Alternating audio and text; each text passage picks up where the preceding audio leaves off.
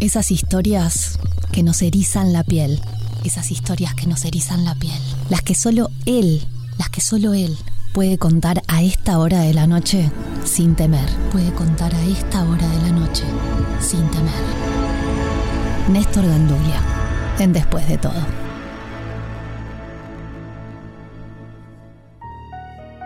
Parece ser que este lunes, que este 17 de octubre, trae un testamento bajo su manga. Bienvenido Néstor Ganduglia. Buenas noches, ¿cómo estás, corazón? Un gustazo volver a charlar contigo. Otro día me contás cómo estuvo tus vacaciones. Y bueno, pues aquí estamos y efectivamente listos con una historia nueva. Yo le llamaría como le llama la gente de Salto. A ver. El testamento de la piolita. Opa resulta que tiene que ver con un tal Saturnino Rives, un, eh, un vasco que llegó a Salto en 1864, había nacido en Bayona, y la gente afirma que lo único que traía en el equipaje eran dos camisas viejas y un violín, nada más. Pero como buen vasco, cabeza dura y propósito firme, en pocos días consiguió trabajo en las oficinas de otro vasco, justamente el vinero Pascual Arriague, pero no, tenía que trabajar en un escritorio y eso no era lo suyo, así que eh, pronto la habilidad que tenía le consiguió un puesto bastante alto en donde él quería, en la nueva compañía salteña de navegación a vapor, una compañía que hacía viajes de carga y de cabotaje por todo el río Uruguay.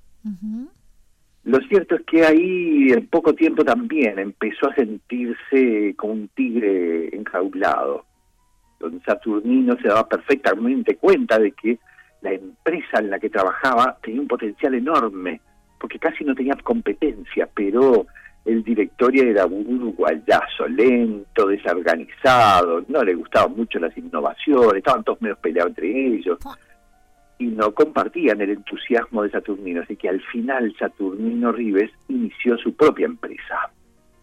Apenas tenía tres barcos, pero se hartó tanto del palabrería de aquella gente que las puso en marcha. Eh, poco tiempo después consiguió del gobierno de Salto unos terrenos inmensos en la parte de Pueblo Nuevo, donde instaló astilleros y empezó a construir sus propios barcos. En pocos años, el baldío se volvió una pujante industria naviera y una fuente de recursos y de prosperidad para, para todos los vecinos de Salto, no solo para él.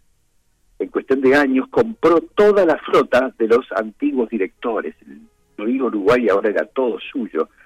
Se trabó en una competencia feroz con una compañía inglesa que hay en Buenos Aires, con sede en Buenos Aires. Y bueno, como, como suelen hacer las transnacionales, los directivos de la compañía inglesa supieron que no iban a poder competir porque la, fuerza de Saturnino era imparable, así que le ofrecieron una fortuna increíble para comprarle toda la compañía y la flota a cambio solamente de que no iniciara, se comprometiera a no iniciar otro emprendimiento similar. Claro, les ganaba, si hacía competencia les ganaba. Claro, igual que hacen siempre, siguen haciendo hasta hoy. Lo cierto es que Saturnino cumplió, efectivamente, ni bien concretó la venta, fundó otra compañía, pero no similar, mucho más moderna, con una flota mucho más grande, más competitiva. Llegó un momento en que más de 500 personas salteñas y salteñas trabajaban en los astilleros, en los barcos, instaló dignísimos comedores para los obreros, una escuela para los hijos, la mm. financió personalmente antes de que la escuela fuera obligatoria y gratuita, fíjate vos. Había una academia de música para obreros de Don Saturnino pero resulta que en 1897 Saturnino Rives se enfermó de una nefritis que todos sabían, incluyendo él, que lo iba a llevar a la tumba. En su lecho de agonía, mandó llamar a sus personas de confianza para que fueran testigos de su testamento. Hmm. Allí llegaron cuatro hombres rigurosamente vestidos de negro y se encerraron en la habitación junto con Saturnino. Esperaron al escribano y no dejaron entrar a nadie más. Así que muchos de los obreros y trabajadoras que esperaban atrás de la puerta, eh, con una expectativa enorme, porque don Saturnino había dicho más de una vez que, como él no tenía familia directa, toda su fortuna iría a a los trabajadores.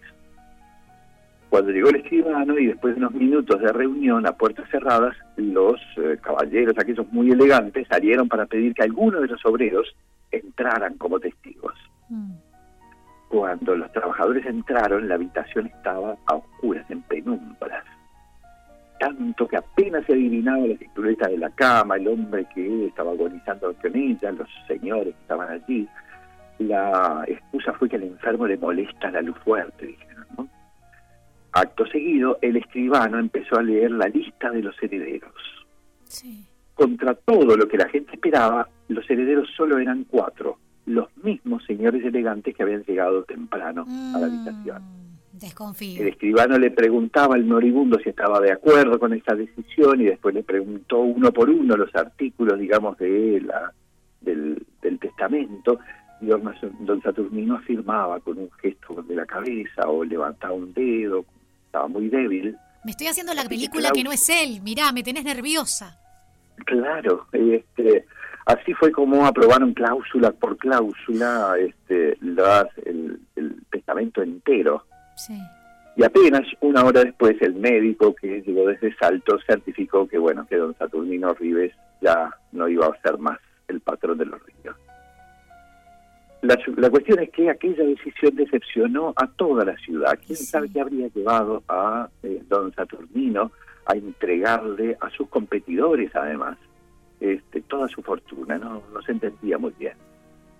Todo el asunto hubiera quedado como un recuerdo amargo, de no ser porque años después, uno de aquellos señores de traje negro se emborrachó en un boliche y habló de más. Y se tapó la trama más siniestra que se recuerda en toda la historia de Salto. Agarrate fuerte. Don Saturnino había dejado un testamento en el que toda su fortuna se iba a dedicar a crear una escuela de altos oficios, mantener los, los, astilleros y los puestos de trabajo por favorecer a muchas de las familias más, más pobres entre sus trabajadores, pero bastó un escribano fraudulento, cuatro herederos, por supuesto falsos, y una piola. Cuando entraron los testigos a la habitación ya estaba todo preparado. Un Saturnino había muerto hacía horas. Ay, no, un títere lo hicieron, me muero. Le ataron una piola en el dedo y otra a la cabeza. Uno de los señores que estaban allí movía con el dedo, manejando el cadáver tal cual, como un títere, para que los testigos vieran cómo el moribundo aprobaba las cláusulas de la estafa. Imagínate, aquel vasco generoso con su gente, mm. dicen, sigue todavía hoy señalando con el dedo a los que se enriquecieron con ese testamento de la piolita, como le llamaron desde entonces hasta ahora. Y bueno, desde la voz y las tradiciones de la gente, el propio Saturnino Rives advierte que la memoria, de una manera o de otra, siempre pone las cosas en el lugar. Ay, no, Néstor, me, me rompiste el corazón.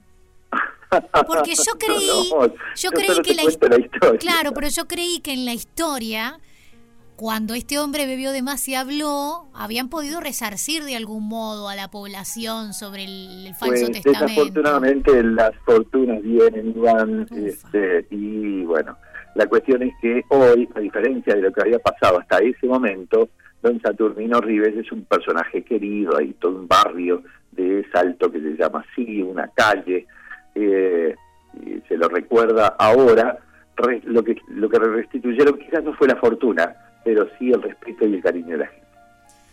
Bueno, qué cosa, che. Me, me, rompiste el corazón, pero no es, no, no es, no tenés cómo armar un final feliz para mí, fue lo que pasó. Para nada, no tiene un final Ojalá que Saturnino, este de la memoria, ¿no? Ojalá que Saturnino haya, se les haya parecido y los haya torturado un poco a esos cuatro macabros. Estoy seguro de que sí, estoy seguro de que sí, pero bueno, esas ya son otras historias, ¿no? Eh, Néstor, estás a full con actividades, pero yo me atrevidamente le voy a decir a la gente que más allá de todas las actividades que a través de Montevideo Secreto, por ejemplo en Facebook e Instagram, puede ver que estás haciendo permanentemente, que venís agotando, la estás rompiendo, la verdad, es tremendo. no se crean que falta mucho tiempo para diciembre. ¿Y por qué voy a decir esto? Porque al menos para mí es una gran novedad lo que vas a armar en Rivera, que es una, una, una especie de pijamada, diría yo, o mega experiencia de dos días, porque el 3 y 4 de diciembre te vas para Minas de Corrales. Me parece copadísimo lo que es vivir la experiencia de dos días. Tremendamente poco conocido. Vos sabés que, allá por 1820, un peón de campaña que trabajaba allí en el Cuñapirú, muy cerquita, encontró, mientras estaba trabajando arando un campo, encontró una, una roca que brillaba mucho, era preciosa, doradita. La puso en un bollón y la puso de adorno en el rancho donde vivía. Eso inició la fiebre del oro más asombrosa que te puedas imaginar. En Uruguay conocemos la fiebre del oro en California y no sabemos que aquí, en cuestión de pocos años, llegaron miles de gariperos de Brasil, gente de eh, Francia, Inglaterra, compañías transnacionales. Aquí hubo una toda una fiebre del oro. Y eso se mantiene todavía hasta el día de hoy en la memoria de la gente, están las ruinas de la primera Imagínate vos, la primera eh, planta de producción de electricidad eh, hidráulica se inauguró en Minas de Corrales, en Cuñapirú, en este, eh, mucho antes que en cualquier otro lugar de América Latina. Me encanta. Había electricidad en Minas de Corrales. Entonces toda esa historia envuelve, digamos, a, este, a esta experiencia que vamos a realizar, que va a incluir, bueno, un desayuno en Tacuarembó con, historias de Tacuarembó, paseo de compras por la frontera, eh, un fogón campero eh, donde, bueno, pues este, acá la condición para poder participar no es solo pagar el pasaje, es también llevar por lo menos una historia para compartir. ¡Opa! Me gusta. Para, el fogón, es ideal. Fogón, porque si no te vuelve un espectáculo y nada más. Si no, si no la sabes, este, googleala, pero llévala. Exacto, así que bueno, van a ser 3 y 4 de diciembre. Y este compartida desde Tres Cruces. Decirle a todos que parten de Tres Cruces, que tienen, bueno, desde el sábado regresan el domingo a la medianoche, que es un paseo en bus con alojamiento incluido para quienes quieren conocer, bueno, este sitio maravilloso y tantas historias, donde van a estar entre las ruinas también de la represa hidroeléctrica por allí, donde van a, recordar, a recorrer las minas de oro, donde, bueno, el fogón para mí es como la vedette de todo este paseo, pero sin duda que estar dos días con tanta anécdota, yo me voy a sumar. Así que le digo a la gente que está del otro lado que se tienen que sumar. 092-173-353. Voy de vuelta. Bueno, vos querés, eh, querés una, eh, una primicia absoluta, sí, Siempre, siempre. Bueno, pues esto no lo sabe ni la gente de mi equipo porque me enteré hace poco rato. Dime. Eh, el sábado 12 de noviembre, agendátelo, ¿eh? 12 de noviembre. Imperdible, ¿eh? 12 de noviembre a las 17 horas en el Salón Rojo de la Intendencia de Montevideo, durante la Feria del Internacional del Libro, se presenta Historias bajo la Historia. Así, ah. bueno, pues lo ponemos a disposición de toda la gente y contamos finalmente de qué se trata. Este libro que hace dos años me viene dando este, un trabajo hermosísimo. Y bueno, algunas de las historias que están contenidas allí ya las hemos compartido por acá, en realidad. Pero bueno, son 60, 70 relatos, digamos, del mundo entero este, que va a, va a valer la pena conocer. Nos encanta, 17 horas, 12 de noviembre, historias bajo la historia vamos a todos a ponernos las pilas porque tenemos que tener ese hermoso libro, la última creación de nuestro querido Néstor Ganduglia. Y para quienes quieran sumarse a Minas de Corrales a ese fin de semana de 3 y 4 de diciembre, pueden entrar en Instagram y Facebook a Montevideo Secreto o comunicarse vía WhatsApp que reciben toda la información al 092 173 353. Néstor, siempre es tan lindo hablar con vos. Te voy a extrañar, pero en 15 ah, días nos reencontramos.